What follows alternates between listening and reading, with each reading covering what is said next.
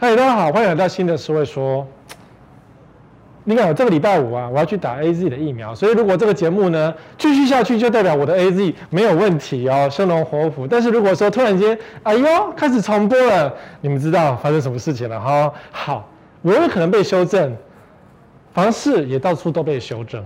我今天主弄了一个题目，叫做被修正的地方，也就是有些地方，建商、开发商、投资客。或甚至是房仲联合，然后跟你讲说这地方会涨会赚，然后赶快买什么等等。可是这个地方后来被修正，就是根本没有这回事嘛，被踢爆了嘛。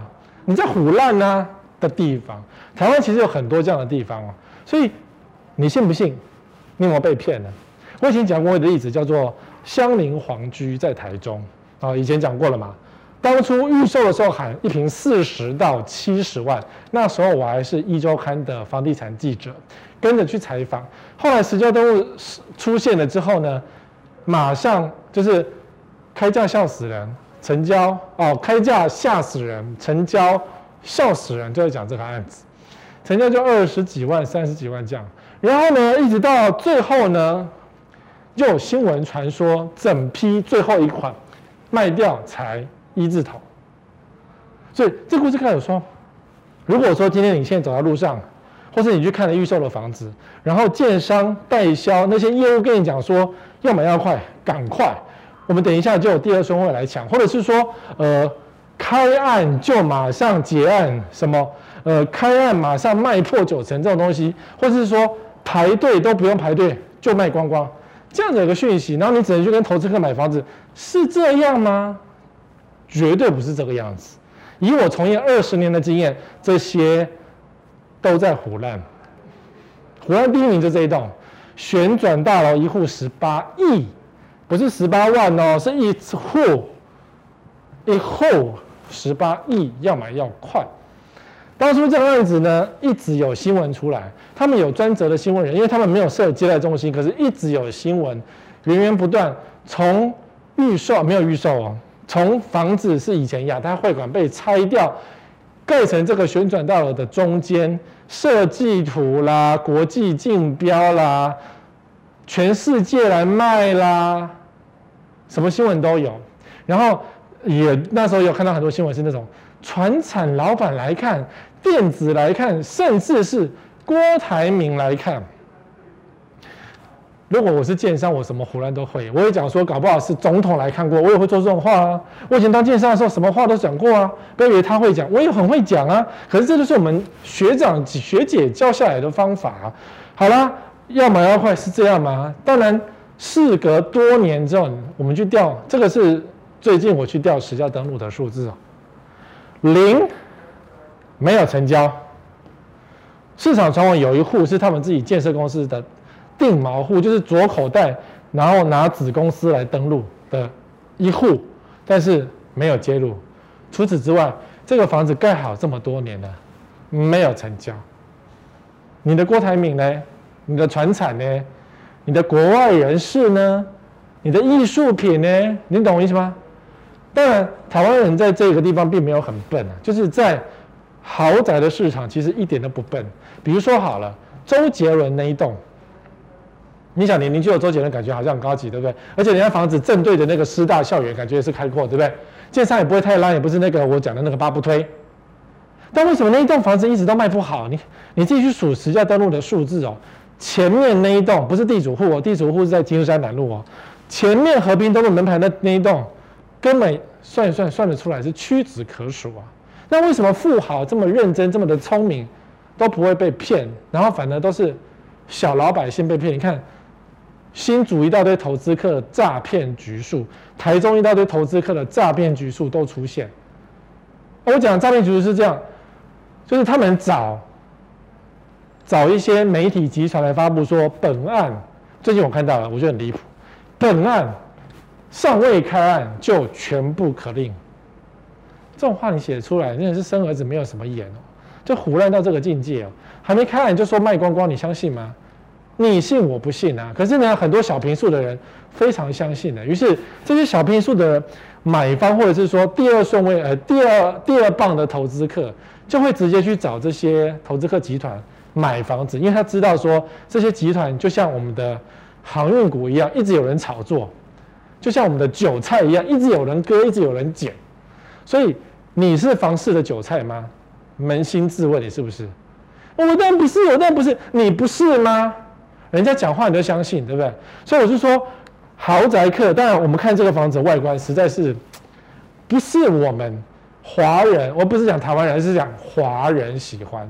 纵使是老外也会觉得它不是独一无二，哎，它的行销是这样，是说好，中间这个东西圆圆的这个是它的停车场，你的法拉利可以直接开到楼上停好。但是这个 idea 新加坡早就有了，所以我们充其量只是第二栋，并不是第一栋。这一栋唯一独有的，也没有独有，旋转道路事实上也有，可是旋转住宅可能是第一栋了，就只有这样子，有什么了不起？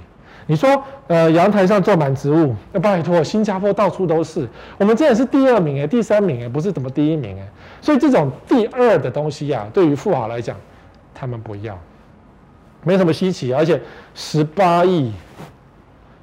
我我去买一栋旅馆，比较值得，好不好？我买一户干什么？所以这个房子滞销。好了，我们就看热闹嘛。我们这穷鬼，我们当然是买不起这种房子。可是我们我们就知道说，富豪们啊，买房子啊，非常的聪明。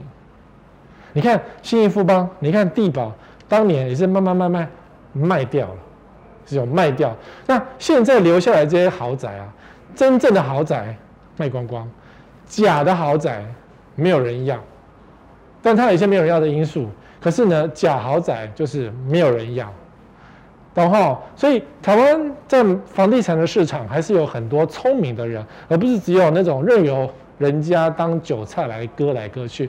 但我很担心你们是韭菜，因为韭菜来自于一些有一点钱的人，没钱是没有办法当韭菜的。有一点点钱的人，比如说口袋有个三五百万。一千万以内的现金的那种人最适合当韭菜。每逢鬼月就有人说这里很好投资。这是销售的一个页面，你不觉得很漂亮吗？这是一个树啊，然后房子在这里。哎，这网站长这样，我没有我没有诋毁他哦，就是我在捞那个物件啊，捞着捞着就看到这个，然后他写什么？中山国小捷运美下。还写新生北路二段中山区，一副就很正常哇。中山国小哎，是好学区吗？好像也还好。可是他把写进去了，还捷运哎。而且你看啊，九百五十六万也不贵啊。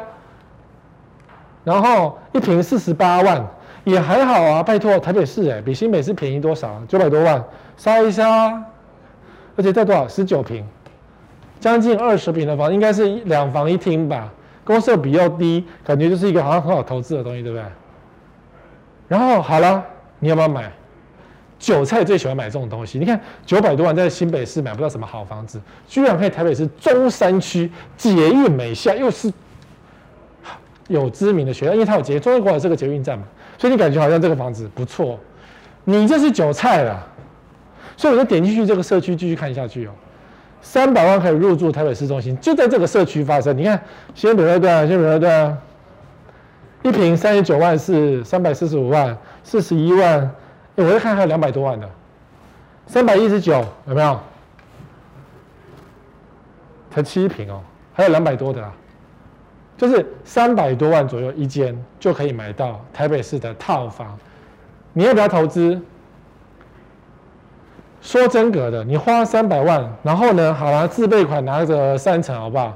三十三九，还就拿一百万，好不好？然后一个月租个多少钱？这投资报酬听起来就是不错啊，大概有五六趴左右，感觉好像蛮好的。但是呢，韭菜觉得很棒，不是韭菜。你现在猜到这栋大楼了没有？这大是台北市最有名的，但我们播出的时间好像接近鬼，因为是接近鬼月嘛，还是已经鬼月了？你看吧，小编不敢讲话，因为这个社区有这个。好，公共设施，哎，鬼门开不开不重要，可这个社区居然有这个公共设施，这个好像是在六楼，然后有一堆的排位。好，那你敢不敢投资？所以后来知道，哦，原来这个社区为什么这么便宜，一坪四十几万成交，三十几万就有了，三百万一间，投资这么好吗？李婉玉都买过哦，新北市知名的议员都买过这个社区投资过哦。那他为什么投资这个社区呢？是为了公共设施吗？以后可以住这里吗？我想我也不知道。但是呢，这个社区有名在于，它就是一个台北市的十大凶社区，应该是十大的第一大凶社区。最有名的是在我们小时候有发生一个卖肉粽的底下，蚂蚱蚂蚱，然后一个小姐从上面跳下来就把他砸死了。然后呢，还有什么烧掉的啦、自杀的啦，在这个社区死了几十个人都有。然后呢，实在是很不安稳的一个社区，于是居然出现一个这样的公共设施，我也觉得很讶异。它的社区的顶楼居然还有土地公庙，所以你自己去上网搜寻一下景星大楼，各大媒体呀、啊。都有进去实拍实住，苹果还派一个记者去睡一个晚上，我真的觉得太大胆了。然后虽然那个记者说睡完没什么事，呃，你们这是穿凿附会，那个好像是一个胖胖的壮壮的男记者，所以没什么事情这样。但是你敢住吗？三百万，我有朋友，我有朋友住这个社区，呃，曾经他是中南部的人，然后退伍之后来台北工作，第一天。不知道是谁介绍他，就来租到这个社区了。他说这个套房感觉很正常、漂亮、舒服啊。的确，里面有一些装潢的很正常的房子。然后呢，那一天晚上他就进来睡觉，睡着睡着，隔天呢，他就说：“我睡睡睡到一半，我飘在半空中。”他是一个刚退伍的阿兵哥，职业军人哦。然后职业军人三四十岁，不是小毛头，居然睡到一半是飘在半空中。最后那天他连夜卷。包袱款款逃到朋友家住，他再也不敢住这里了。后来这个朋友在房地产界，但我应该在问他说：“你敢不敢再回去住这个社区？有没有？如果你八字够重，你现在可以买。你看三百万，一坪三十九万，三字头，也不算贵啦。但这个社区要什么时候才才会改变呢？你找师傅去亮亮亮吗？或是说，整个社区总会有？某几户是没有出事的吧？对，因为还有现住户在里面，然后也不是每件事都出事，但是它实在是一个台北市太有名的一个凶社区了。嗯，我们播出的时候应该来拜一下，免得到时候我们你们看到一半的时候，突然间画面一个闪烁这样子，也是有可能的。我每次只要上台湾性节目讲一些有的没的东西，讲跟这个飘有关的东西，很多人都会来听。好，那。如果你今天八字够重，你是一个基督教、天主教，你当然不怕这个东西，没有关系。但是多数人都会担心，懂哈？然后当然有人愿意觉得投资，觉得投资报酬率很好啊。但这不是任何人可以做，这是你要有八字够重的人才可以做这个投资。因为你买这个房子再租给别人，我看他住住也是跑掉，你懂哈？社区有这样的公共设施，我觉得很恐怖。好，再来，五星级饭店就是房价的会涨，五星级饭店就是房价会涨。这句话在很多地方的投资客都有在讲，只要哪里有五星级饭店，哪里房价就会涨。比如说，这个看起来华丽雄伟的地方是叫做板桥新板特区，这一间是五星级的希尔顿，你看看起来像一大栋，对不对？这一大栋的房子分成三个饭店：希尔顿、凯撒跟什么？凯肯去凯什么？你看我有点记不起来他的名字。我每天经过这个大楼，我都忘记他的名字了。总之，他有三个饭店合在一起的。主力当然是卖团客啦，因为第一栋这个是最便宜的，房价最便宜，然后里面的备品比较阳春，中间的。凯撒饭店就是在中间一点，然后呢，最右边的希尔顿饭店那当然是五星级啊。那可是呢，我去过的朋友说，差不多，希尔顿只是大一点点，备品好一点点，然后你可以享受希尔顿集团的加分，什么礼遇之类等等而已。那他们楼上的游泳池是互相共用的。好了，至少是五星级饭店嘛。四三四五星级饭店聚合在一起，所以当这个房间传出来说要盖的时候呢，旁边的房仲啊也是吵成一片，旁边的一些建商啊也说，你看百桥五星级饭店要来，所以房价又要涨。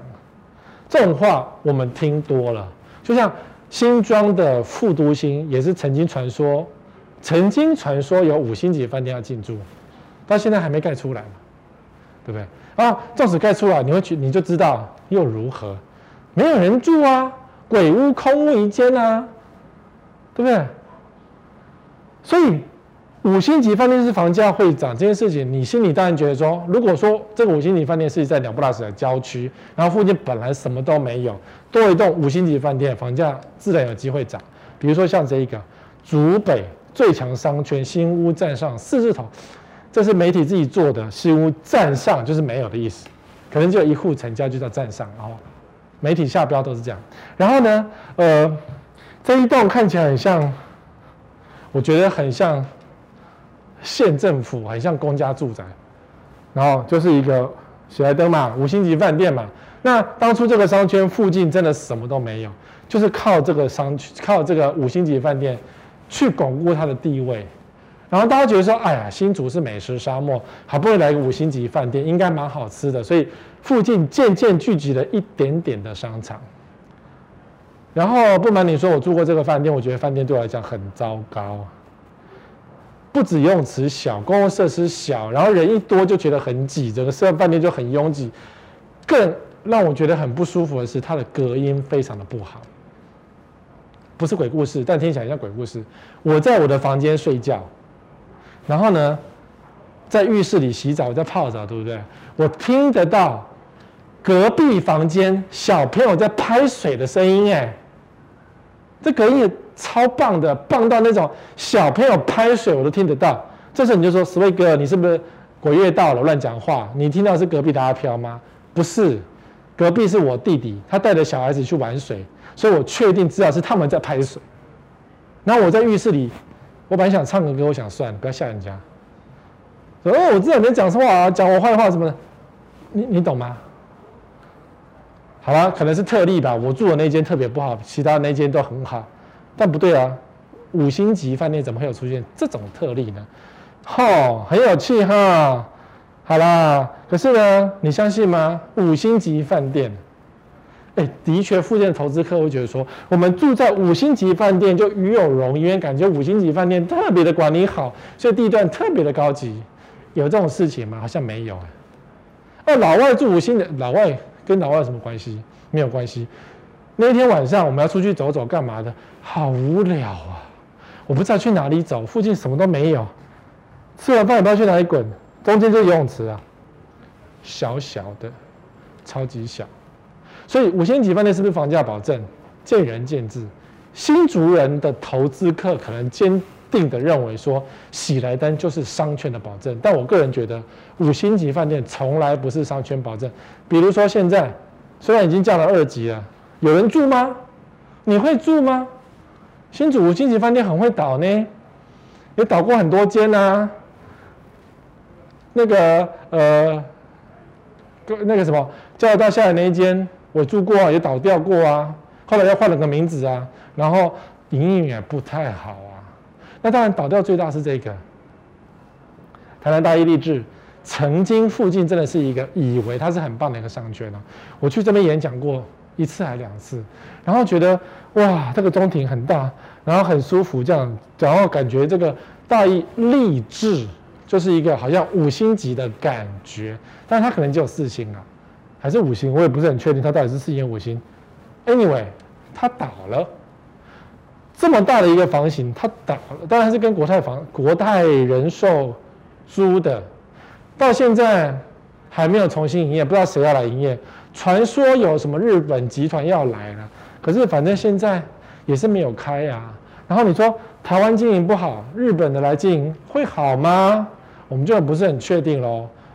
台北市的那个六福皇宫，在南京东路上六福的 Westin，Westin 六福皇宫倒掉了之后，听说西武要来嘛，日本的来，可是问题是来了来了吗？还没啊，开了吗？不知道。会不会有机会？你在，但你看那个人家是南京东路商圈，旁边都是银行，可能机会多一点。这附近有什么东西？有啦，小吃街蛮近的啦。其实住这边去吃小吃还蛮方，去吃那个那什么，我个人觉得，因为走得过去嘛，去吃呃鱿鱼不是鱿鱼，小卷米粉还蛮近的。那当然饭店自己有那个一样有那个牛肉汤都可以吃得到，没有问题。But 我们讲曾经很棒，现在废墟，没有人去就是一片废墟。所以五星级饭店，没有人跟你保证永远盖得下去，永远会在那边存在。没有，台北市最贵的饭店叫做文华东方酒店，也一直说要卖啊。他如果卖给人家当商办就没有了，在附近商圈就没有了，花再多钱没有意义啊。而且去年他曾经休业过，没有生意嘛，他就休业。那现在呢，生意也没有很好啊。所以五星级饭店、六星级饭店不是一个。产品的保证，当年大巨蛋旁边不是说要来四季饭店吗？结果呢，四季饭店没有来啊，来了我看也是倒店了。对，全世界四季饭店是一个，我不能讲生意的保证，可至少是品质的保证，因为四季饭店的水准全球至少一定等级以上，一定比什么喜来登、希尔顿好一些，但是它也不能够代表说它会永远的盖在那边。你看这个。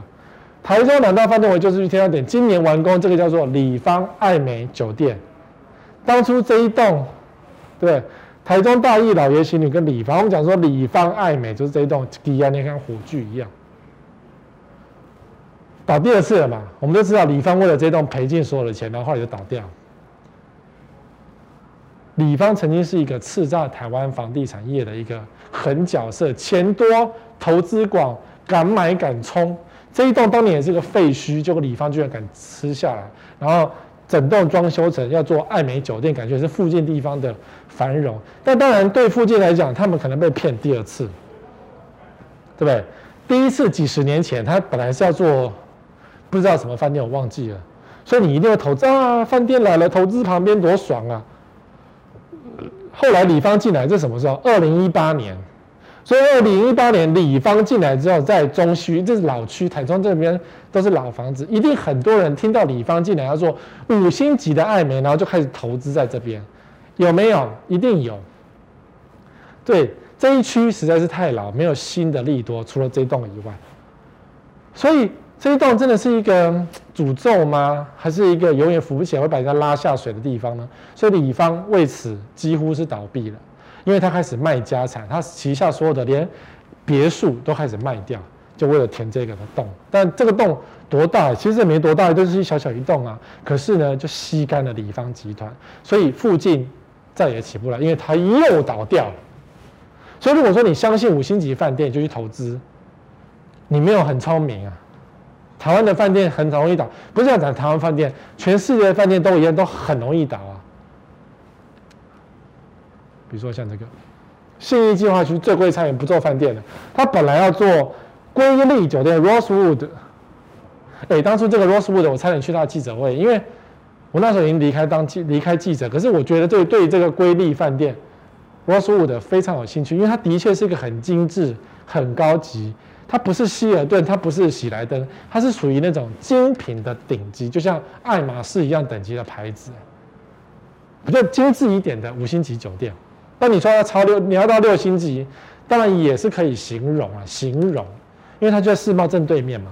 然后呢，也是雷声大雨点小，后来也不做了，改盖豪办大楼。我觉得五星级酒店哦，对于居家的商圈，它就是一个装扮的一个作用，就是你会觉得啊，我穿这么漂亮，来一颗钻石好不好？顶多是这个样子。所以你要把五星级饭店当做一颗钻石就好了。就是它并不是这个的本体，虽然它很贵，可是比如说你想吃饭的时候，偶尔想要花大钱吃饭的时候，你可以过去方便吃饭，这样子，OK，跟它不是一个做八大行业的酒店，OK，因为如果你做饭店业不是八大就是高级，那我每个人都想说，那宁愿高级嘛。面子挂得住。如果他今天做八大那种小套房，一楼一凤，随便租便宜的那种什么。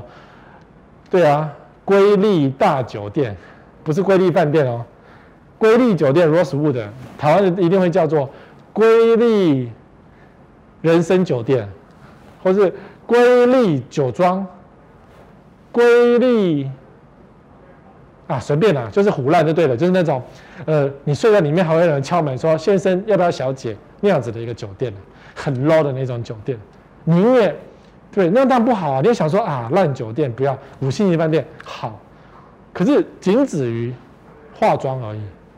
他不来就不来啦。他如果来的话，对于信息计划区当然是化妆，他不来变商办就一般了嘛。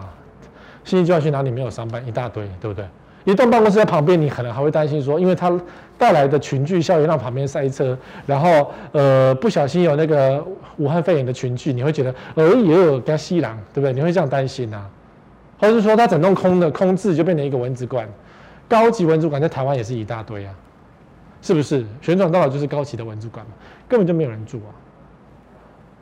那当然是说，我们今天不管是民宿还是饭店啊，包括宜兰在内，宜兰民宿倒货潮整天都在涌现，目前一百四十一间挂网求售。宜兰最有名就是民宿嘛，然后可是我觉得他举的例子蛮好，蛮有趣的，说最贵的一户是上亿的，哦，一亿三千九百八十万。宜兰三星特色民宿加餐厅一亿多，其实如果你有钱买个一亿多的民宿，你就退休了，你也不会想要做民宿啊。你花一亿多买一间真的盖得很豪华的房子，你自己住就好啦。你干嘛去做民宿嘞？然后租个三五千一个晚上，做拍米啊，对不对？那已经不是真的民宿，不是真的顶级啊。你也是委托别人在做啊。你有一亿的钱，然后去做这种东西。不符经济效应吧？你自己住还还还可以啊。然后这个一定是说当初盖好的时候啊，没有人要住，算了，我们就做民宿，加点赚点利息钱回来。然后不料现在民宿在宜兰不是一个流行的东西，于是宜兰民宿就在卖。如果你是合法的民宿也就算了，其实里面有很多是不合法的民宿，它的建物是不合法，它的建物是有违建的，那样的民宿你千万连碰都不要碰。你要自己偷偷住那没关系，可是如果你今天做到民宿要营业的，你里面有违建的东西，大概都不太准，大概都不太准的。你不要说哦，我有两间是合法民宿，另外五间房间是违建，那就是违，那就是违法了，你懂吗？所以有些人如果说有些房客啊住在里面，然后跟你这个民宿主人有点冲突，他不爽，他就会检举你。其实很多民宿整天被检举，就是。你被检举是违规的，你被检举不合法，被检举违建，然后后来想说啊，算了，盖个民宿赚个三五千块，哪那么麻烦？又赚不到钱，被人家投诉说你是违建，对，你是违建啊，你有什么好说的？你明知道你是违建啊，所以就卖一卖。那为什么整天宜兰民宿在卖？以前很红哎、因为因为台北到宜兰才一个小时，然后你说好，台北人开个车到宜兰啊，很漂亮，就要睡觉了吗？没有啊，就回家啦，就回台北啊。所以要睡觉吗？除非你很有特色，不然就没有人想要睡觉。那睡觉去哪睡觉？那就去花莲好了。所以花莲的饭店生意非常的好，因为呃苏花改，对不对？苏花很快，你到了宜兰吃个冰，喝个咖啡，下一站就到花莲了，这样两个小两个小时、三个小时也就到了。所以大家会在花莲住一晚上，台东住一晚上。台东特色的民宿非常的多，而且有些很贵，然后。还一房难求，那宜兰呢？太近了，一下就到了，什么特别的？就没有人要做啊。所以宜兰已经不是一个民宿最好的地方。然后现在武汉肺炎又不能做民宿，又不能够接客人，客人又不能够去玩，那种这种只是整栋，然后解封，要等到全解封才有机会，你懂吗？好，所以如果你今天手上有一点钱，我刚刚不是讲吗？有一点钱的人最容易被骗。你想说，我口袋有一千万，然后买一间贷款买一间民宿来来赚一下，然后你还委托附近的，因为依然很多专业的业者帮你清洁打扫，帮你送早餐什么等等。你想说啊，我买一间民宿，有空的时候可以住，然后平常不住的时候租给人家做赚一点钱，不要做梦。我有朋友就做这件事情，然后后来他告诉我说，他根本是撩级。就是当你做一堆民宿，你有空住一下，没错，你可能带个朋友去住个三四次，你就不想住了，因为呢，中低价位的民宿很无聊，附近什么都没有，也没有什么太多特色。就游泳池，那可能价位要高一点。如果这个民宿没有游泳池，就不好玩。然后大家只是去郊区睡一晚，有什么特别？没有特别。那你要租给别人一个晚上两千块，两千块要赚什么啦？你懂吗？你花个你利息钱每个月花那么多钱，然后一个房间只赚人家两千块，所以最后算算，他觉得他根本就没有赚钱。讲好听，只是说啊，我有一栋民宜兰的民宿，感觉很好，就这样。可是你也不会去住，因为那房子也不是真正的豪华。你有钱做这个东西，你就会发现，你去宜兰找一间五星级饭店更舒服，因为它有服务。然后你整天你的你的房客整天想要投诉你，超麻烦的。基本上。不违建的民宿不多啦，几乎很多都是违建的，那你就等着被投诉吧。就很多人真的爱做投诉这件事情，投诉理由是什么？他爽。哦，所以民宿在宜兰早就被修正了，好，不要玩了。接下来还有一个河景无限美，房价永增值。最近这种网络广告一大堆，说什么防疫啦、开窗啦。舒服嘛？对，这一类的广告词讲多了，你就变成韭菜哦。解释一下，我什么叫做韭菜？因为韭菜跟葱是一样，它会一直长，一直长。所以呢，当你长高了之后，你就可以把它割下来收成去炒来吃。割完之后呢，剩下的韭菜没有死，它会继续往上涨。所以我们讲割韭菜，是说你就是一直长高了，你的钱赚到了，然后就被人家割。被人家收割了，你就是一直一直被收割的那个韭菜，懂吗？韭菜是这个意思。好，好，那再看那个房子，这个当然是显然很明显是预售屋的样品屋哦，感觉好像河景很漂亮，对不对？是在哪里？板桥江翠北侧，其实不止江单翠板桥江翠北侧，中和左岸也是啊，三重仁义重化区也是啊，然后甚至五股的周子阳也是卖这个啊，然后什么？桃园的小块溪也是卖这个啊，甚至是新竹竹北，竹北的什么新隆路那边，呃，也是河景第一排啊，都在卖这种东西啊，全部都预售都卖这个啊。然后这个要怎么卖呢？很简单，大图输出，就是把房间弄好，挑挑高，该挑高的弄很漂亮之后呢，贴上一个这么大的海报。它这个大图输出蛮有意思的哦，这有法律的一个。技巧哦，因为这个卖这个房子是大公司，所以他们知道不能够触犯法律，免得你会去投诉，然后告他，他就会输，然后就会很丢脸，或者是说会赔钱。他这个房子呢，这边下面这个角角还有铺上一些现况，比如说一些低矮楼层的建筑物，它并不是一望无际的，而且他已经把他真的把那个现况长了什么样子。他把它复制出来，这个算是懂法律的代销。有些不懂法律的代销，我看过真的是昏倒，这是傻到笨到。因为你只要遇到职业的投诉客，你就吃不完兜着走。真的，在房地产的预售世界，有一批人叫做职业的投诉客，他们到处去看房子，然后只要找到法律问题，拍照录影，就去投诉小机会，赚奖金。讲好听叫赚奖金呢，讲实际就是他要告你，你就要赔他。这种是职业的送客，但我觉得这种这种人出发点还不错，虽然他可以赚到很多钱，因为他是职业的送客嘛。然后代销稳输的，因为他时间多，他工作做这个。那可是呢，我觉得他的结果是好事，我们应该继续鼓励他才对。对，所以呢，有经验的代销就知道你的样品屋不能够做的太离谱。所以现况长什么样？比如说这还有房子，还有别人的地，你就得画出来，有没有？如果你看到是一望无际，你就会让你联想到是第一排。可是如果它不是第一排，你就可以去搞它。搞啊，不是告，你要告也是可以，你可以搞它，搞它就等它和解，你就可以赚一点钱。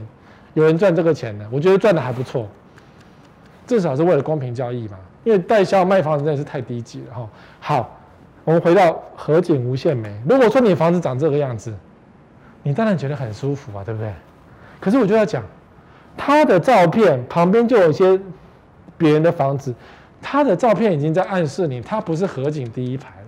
所以呢，这个房子以后盖好的房子，它有可能，有时候有可能是这样，面对别人的房子。好，你说低楼层，只要你不是第一排，只要你隔壁有个建栋，有一个建案，有一块别人的地，虽然你买的房子的时候都是一望无际，可是呢，大家都盖一样的高，所以有可能你的窗户就是别人的窗户，你在房间里挖鼻孔，别人就看得很清楚。然后呢，这里有洞冲，天斩煞，如果出现在你窗口，就整天给你噼噼噼噼噼，你就睡不安稳，你的房价就一落千丈。所以在从化区里啊，如果你乱买，看起来像第一排，可是它不是第一排，你很有可能出现这样子的一把刀，那样子的一把刀，或是你觉得我本来应该要看河景的，结果河景从哪里缝隙中看出去，一种细呀，哦，有可能是这样。当然，台湾只要是房子土地靠河，有很多重化区都会有东北季风的问题。所以冬天，现在夏天段没有感觉，冬天东北季风就又湿又冷又臭，还有臭，因为台湾的河流都很臭，淡水河臭。上礼拜呢，我去那个中和的中和的河滨公园，我特意绕过去，然后想要去拍左岸嘛。然后我不是中和，我去万华，我去万华的河滨公园，那是什么？就是好河，我在河的右岸，然后拍一堆房子，前面就是远雄门这样子，一派很壮观这样。可是呢，我正前方是一片茅草，什么草都有这样，然后就是草就对了。然后就想到，嗯，看看地图，马场町，马场町以前不是刑场吗？所以那个房子面对的前面那正前面那一块绿绿的是刑场，你你懂哈？有时候太聪明或是知道过去太多历史的人真的不太好，不懂比较是个幸福。你只看到一片绿绿的，然后近视如果你很深，不要配那么深，不要配那么足的度数，因为你就看不清楚那是茅草。你只看到一片绿，感觉舒服。而那个河流啊，青山不是绿水，它可能是黄水、咖啡色的水。你近视太深看不到，然后呼吸那个鼻子闻不到没有关系，因为我要深呼吸，对不对？偶尔就闻到一些臭水沟的味道。河第一排是这样啊，好，然后东北季风嘛，所以会受东北季风影响的从化区开始点名。三重仁义从化区就有东北季风的问题哦，所以你靠河，只要是靠东北向，又湿又冷又臭，中和左岸。只要是靠河，东北向还有西南向，还有西北向，东北向就是这样子，东北向又是又冷又臭。然后那个五股的那个什么周子阳。周子阳基本上东北向就是河流，所以东北季风吹过来，然后吹到河，然后再吹到你家，然后后面是山整个挡住，所以你家的味道在这边循环，真正湿。所以周子阳为什么爆发第一栋的那个炉渣屋，是因为房子太潮湿了，建商才盖好一年多，炉渣屋的痘痘就爆炸，所以那个地方受东北季风影响很严重。好，目前这几个从化区都有这个问题。那你说，呃，新店？新店就还好，十四张啦，或是新店的那个新店几个从化区都因为河不在东北，在西边，就还好，对吧？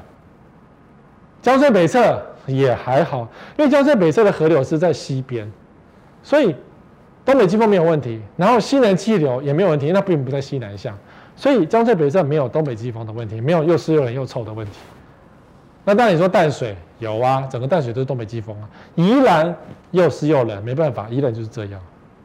所以如果你住河边住多了，你家的房子就很容易变成这个样子，必然漏水，就这样子啊。哎，这个当然是比较恐怖的，没有错。可是呢，你住在河边久了就是这样。所以哥，我们家新房子哎，我们建商盖了，怎么会变成这样？我预估啦，这些有影响第一排的房，大概十年就会变这样。只要你是我讲那个八不推的建商，大概十年差不多就变。但你要刮掉啊，防水啊，重新弄一弄啊。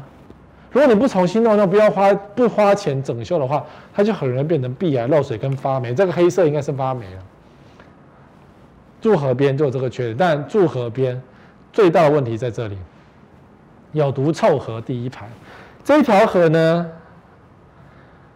就南崁溪啊，桃园，所以桃园不要买西边第一排，这个溪有时候还会淹起来，所以那个毒水会整个淹过来，那个脚养死了，那个附近的狗千万不要去遛狗，狗会是吃那个草跟喝那个水，可能就一下就毒死了。这个咖啡色的水呢，本来当然。桃园县政府本来说它是工地排水，也就是说桃园很多工地超没良心，水没有处理就直接排出去，排到河流，污染你的河流。所以桃园的那些建商没良心，该死。他并没有讲哪一个，可是那时候直指的就是小桧溪从化区的一些建商们，什么九个有八个是乱排放，只有一个是不排，没有没有那个有照实排放，但是多数都乱排放啊。可是呢，后来就查到。上游有工人有那个工厂，整天在排放有毒的废水，所以桃园的河流是有毒的废水沟。我看过有紫色的照片，现在这个是咖啡色，最近的照片。好，所以南崁溪上游整天泛滥，还好这次台风跑到了浙江，不然上游又要淹出来，又成为毒水的第一排。所以拜托小快溪的人，你不要住在一楼。不要带狗出去遛狗，很危险。你的狗如果吃了毒水，也是提早提早奥子，提早死亡。那要找谁？找政府求偿吗？政府会理你吗？他会说你要告啊。可是这是有毒的水啊！你说草也是长好好，对啊，它死的时候你也不知道啊。那你狗死掉，你会伤心难过啊。好，所以。河流第一排在台湾很容易变成有毒臭河第一排。我们有讲过一起跟臭河有关，有哪几条河流曾经被污染过？基本上呢，北部地区的河流全部都是被污染的，基本上全部都是被污染。淡水河啦，大直第一排，你知道为什么大直第一排房价这么高吗？因为大直第一排的豪宅们是不开窗的，他们是不遛狗的，遛狗是佣人去遛的，狗死掉他们不太伤心。我这样讲也有点不带道义，但是呢，他们的确，你有看过张忠谋遛狗吗？不可能嘛，富豪会自己遛狗，我至少没有看过大直的富豪有亲自遛狗的情况。好，然后你说那些大直第一排房价很贵，对，他们不开窗，他们气密窗关紧紧的，所以大直的那条河再臭，他们都闻不到，看不，他们只有看到 view 而已。所以他们觉得河无所谓，我们有景观就好。可是呢，你住在这边，你怎么可能不开窗呢？你就整天吸这些废气。所以桃园的河非常的脏，脏到一个爆，懂吗？所以不要以为，呃，我是台北人，桃园很房子很便宜，那花个两千万买到河景第一排的房子，豪宅很爽，你就错了，就是这个样子。还有一种人觉得棒球很棒。棒球就是棒球场啊，这是桃园棒球场。然后这个房子盖在这边一段时间呢，我想销售率没有多好。然后就那时候还有新闻稿说：“哎呦，棒球场第一排看球赛不用钱，好看全垒打耶，在阳台看都看很好了。”讲好听是这样，看球赛不用钱。当你想睡觉的时候，你就是痛不欲生。你只能关窗户嘛，然后这个灯晚上如果有晚上比赛，那是非常的亮；如果今天又是什么全员球场，就非常的吵，又亮又吵，病变狗你怎么睡觉？嗯，晚上九点我们还没有睡，总是负面的啊，对不对？球场好吗？然后更何况几乎都是空的啊，你可以调查一下他打多少球赛，或者是说他正在打球赛，但是没有观众，现在好像是没有观众。而以前在打职棒的时候，有观众也没有很多场。说实话，台湾的职棒自，哎，我是职棒从第一年开始看的人。自从签赌案之后，我就不看职棒了。我就觉得那些球员很可惜，很糟糕，自断生路什么等等的哈。可是呢，把房子买在棒球场旁边，如果我今天只有一千万，我买个三房两厅，我是那种小家庭的，其实勉强可以接受了。勉强接受，不是利多哦，是勉强接受哦。它根本就是一个噪音的地方，尖叫哎。然后我们以前怎么去吹棒球？我们是吹喇叭哎，带着一群大喇叭、中喇叭、小喇叭这边叭，你怎么睡得着？你说啊，看球赛很爽，对，有喇叭很爽，然后两边阵营在互相尬喇叭，吵死了，你懂吗？这就是噪音的保证啊！我不知道为什么有优点吗？完全没有优点啊！可是呢，在这边旁边的房子都说棒球场是利多，有蠢吼，结果呢有这样的新闻出现，桃园房、台中房市大利多两区二字头什么教育冠军，第一名教育冠军二零二一年今年呢、啊，桃园区居然是第一名，第二名台中的北屯区，桃园有棒球场，台中的北屯也有棒球场，就是洲际棒球场在这里，所以这两区成为。今年上半年交易的热区，但是跟过去两年前的投资客热有关。然后后来这些预售屋逐渐的交屋了，所以形成今年上半年桃园跟北屯的热。你看哦，还不止桃园、北屯、板桥、中坜，这都是投资客过去的旺区。然后陆陆续续交屋，陆陆续续交屋，交屋之后就要住了吗？没有啊，投资客当然是要把房子卖掉啊，找时间把房子卖掉，卖不掉就挂住了哦。所以板桥的张翠北侧开始有很多社区套牢哦。好，那你说一万五 G 的土地，这是北屯，北屯的地真的很大哎。除了棒球场之外，哎，我没有去过这一粒球，因为我就经过看过，我觉得好小颗哦，这里能干嘛？什么棒球园区？那你说台中洲际棒球场不打棒球在干嘛？空的，然后一望无际的土地全部都是要来投资，然后可是台中没有这么多人啊，你全部盖起来还很久嘞，要等很久很久很久。你以为第二个七期在这里吗？没有机会哦，没有机会哦。好，如果说假设我们今天七期，台中七期是政府嘛，百货公司嘛。豪宅嘛，这三个共同创出来的地方才会有七期。可是以前七期还有摩铁，还有超大型餐饮店。好，在你们不懂的时候，我们以前去七期的时候，那个店啊都超大的，不管是泡沫红茶也好，什么烤肉店啊、餐厅，全部都是非常的大，整栋透天在七期从化区。那 motel 在七期也非常的多，我也去住过几栋。哎，我也是男人了，对？然后就觉得啊，motel 要排队，可是外面的大楼都没人住，就觉得感觉怪怪的。好，那不管，重点是北屯地大物博。现在北屯的投资客已经不不爽我讲这一段，一定会开始骂人。好，那北屯有什么特别？我们讲说棒球这一块，因为北屯有两大重点，一一区在这里，另一区是好事多捷运机场那边。捷运机场那边我骂很多次了，捷运就是一个不是废物，是一个噪音，是一个。是一个是一个扣分的地方，捷运在北屯机场是一个扣分的地方，因为它很吵。那棒球呢？它不吵，它不够吵，它没有人来吵，平常都是空的，有球赛现在也是空的。所以你说好，你也想要复制第二个七期，于是要引进一些百货公司，对不对？的确有百货公司要进驻了，然后有谈判，然后就是要盖，但是呢，那个是谁？那个是环球，就是冠德集团。本来要在这附近盖一间 shopping mall 的，人家不要了啦，没收四百万，环球碳成本过高，弃守台中锦春市场 BOT 案就在这附近，他就不要啦，四百万很便宜啊，对一个冠德环球集团来说，四百万小钱，打个广告也就没了，找个明星唱唱歌跳舞也就没了。环球购物中心断尾求生，直接赔偿四百万。业者表示，未来不会放弃市场，但会是寻求十三四年进军。不废话，就是我觉得现在这个块地不好啊。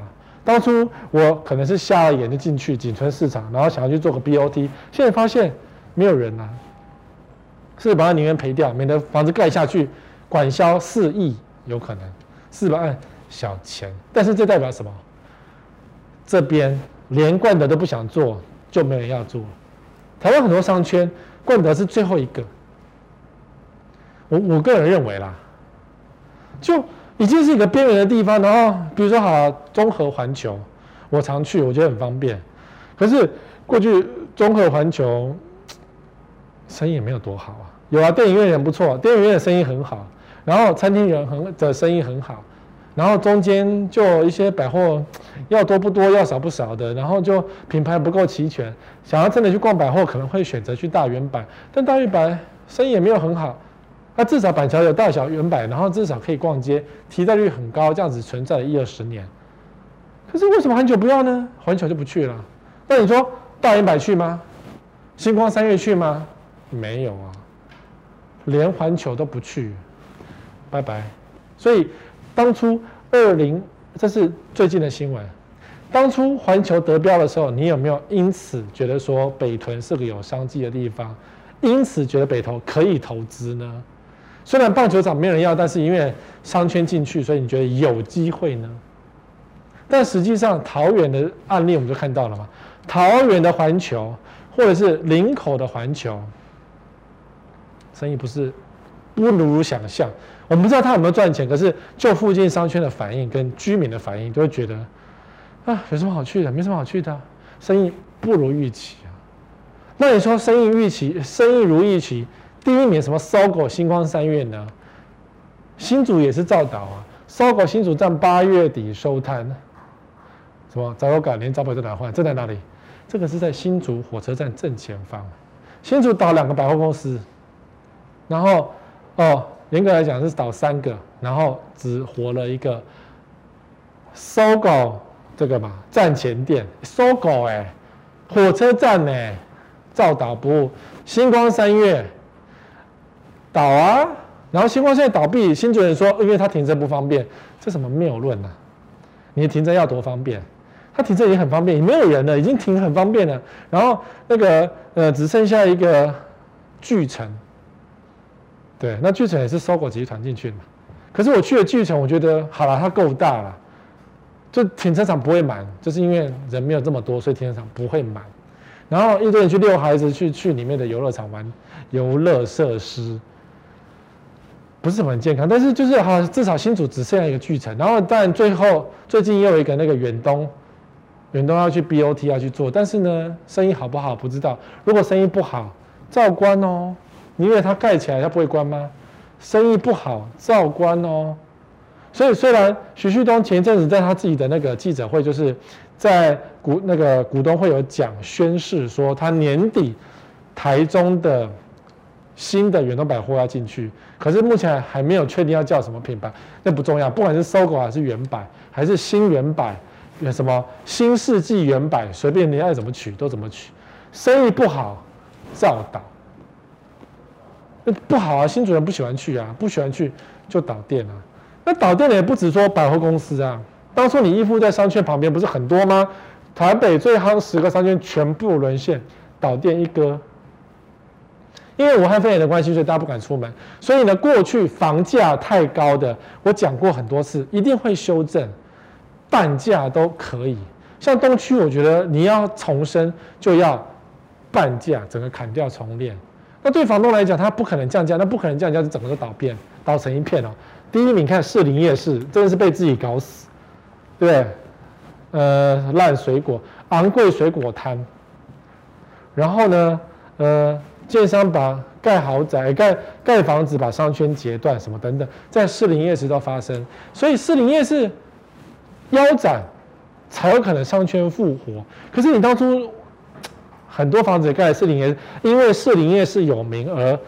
制造出来的房价也是有的呀。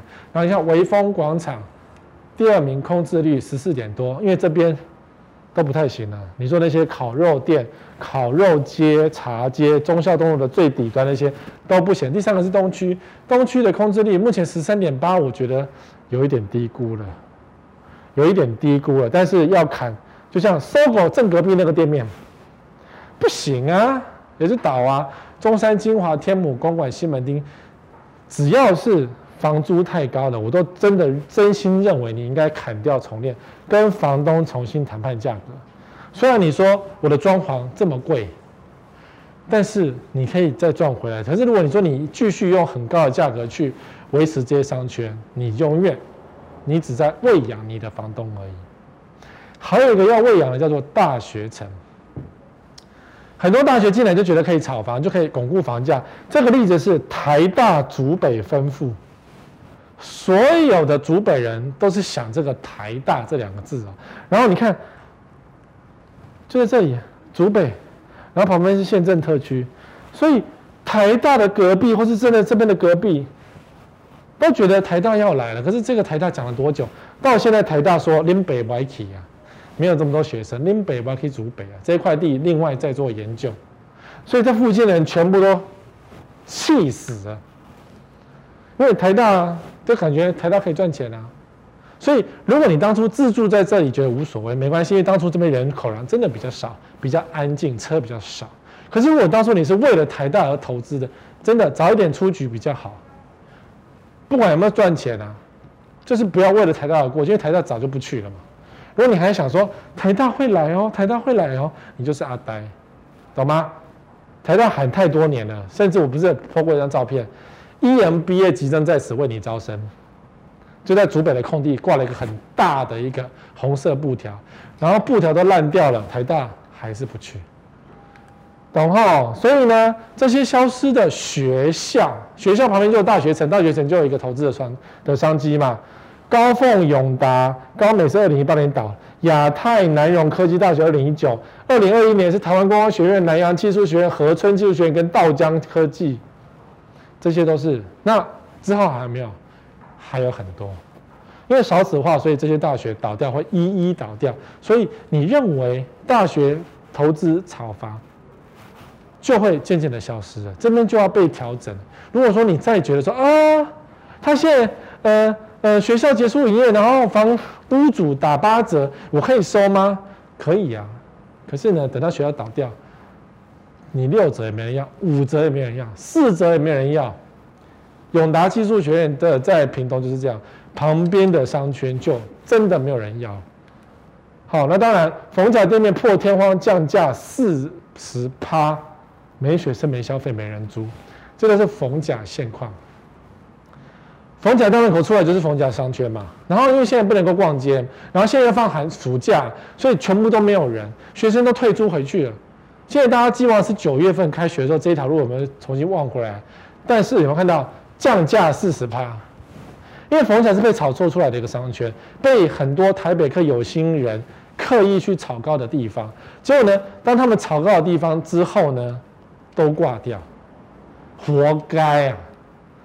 你说学生会回来吗？九月学生回来之后，除非那个那个时候大家都打完疫苗了，已经降成一级了，可以自由在街上脱口罩吃东西，除非是那个时候。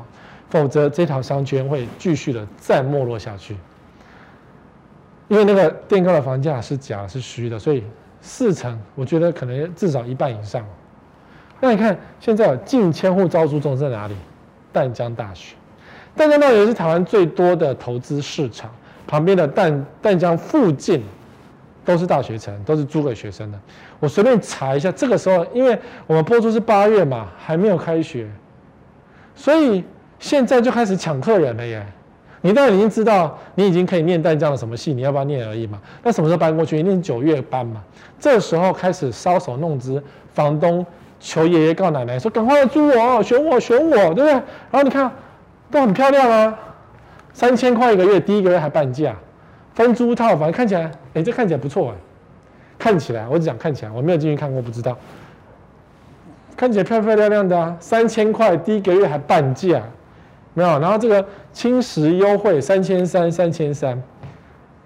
进轻轨巷口有 UBike 富王路，学府路，学府路，你看就是离大道也很近，都是出租商圈的。